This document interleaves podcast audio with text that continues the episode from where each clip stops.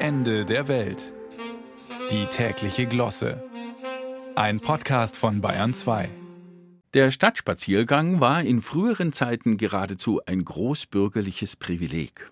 Die besitzende Klasse auch Ruheständler, jedenfalls alle, die nicht beim Sirenensignal vor der Stechuhr zu stehen hatten, lustwandelten nicht nur im Grünen, sondern sahen sich genüsslich in der eigenen Stadt um, blieben vor Litfaßsäulen und Schaufenstern stehen, sahen an alten und neuen Fassaden empor und bewegten in lässigem Schlendern maßvoll die Beine. Da hinein ist Bewegung gekommen, ziemlich turbulente dazu. Wer ohne Vorgarten wohnt, sondern von der Mietshaustüre aus das Trottoir betritt, muss sich zuvor nach beiden Seiten umsehen, ob nicht etwa Transportradler auf dem Gehweg hin oder hersausen.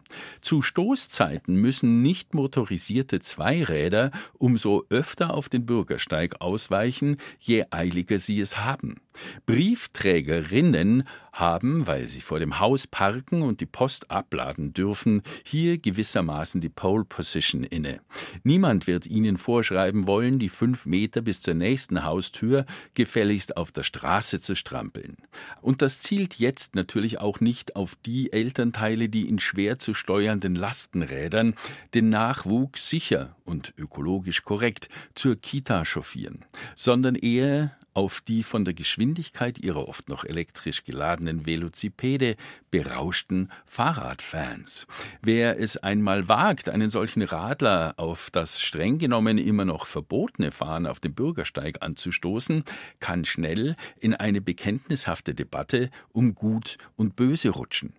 Fahrräder verschmutzen die Luft weit weniger als Automotoren, zumindest scheint es so zu sein auf den ersten Blick. Wer den verschlammteren CO2-Fußabdruck Druck hinterlässt, das nachzuweisen wäre weit schwieriger, als die Diskussion abzukürzen, den Widersacher mit einem Schimpfwort zu belegen und in die Fortsetzung des Straßenkampfs zu entlassen.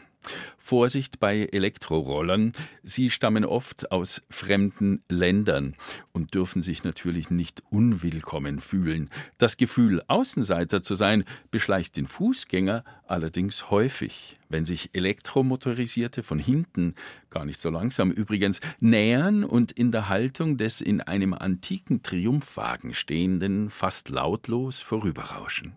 Vor jedem Richtungswechsel bitte erst vorsichtshalber nach hinten schauen. Hier tut sich gerade für Optiker eine Marktlücke auf. Kleine Rückspiegel an beiden Schulterblättern anzubringen, müssten gerade in der etwas älteren, dafür aber oft zahlungskräftigeren Bevölkerungsschicht weggehen wie warme Semmeln.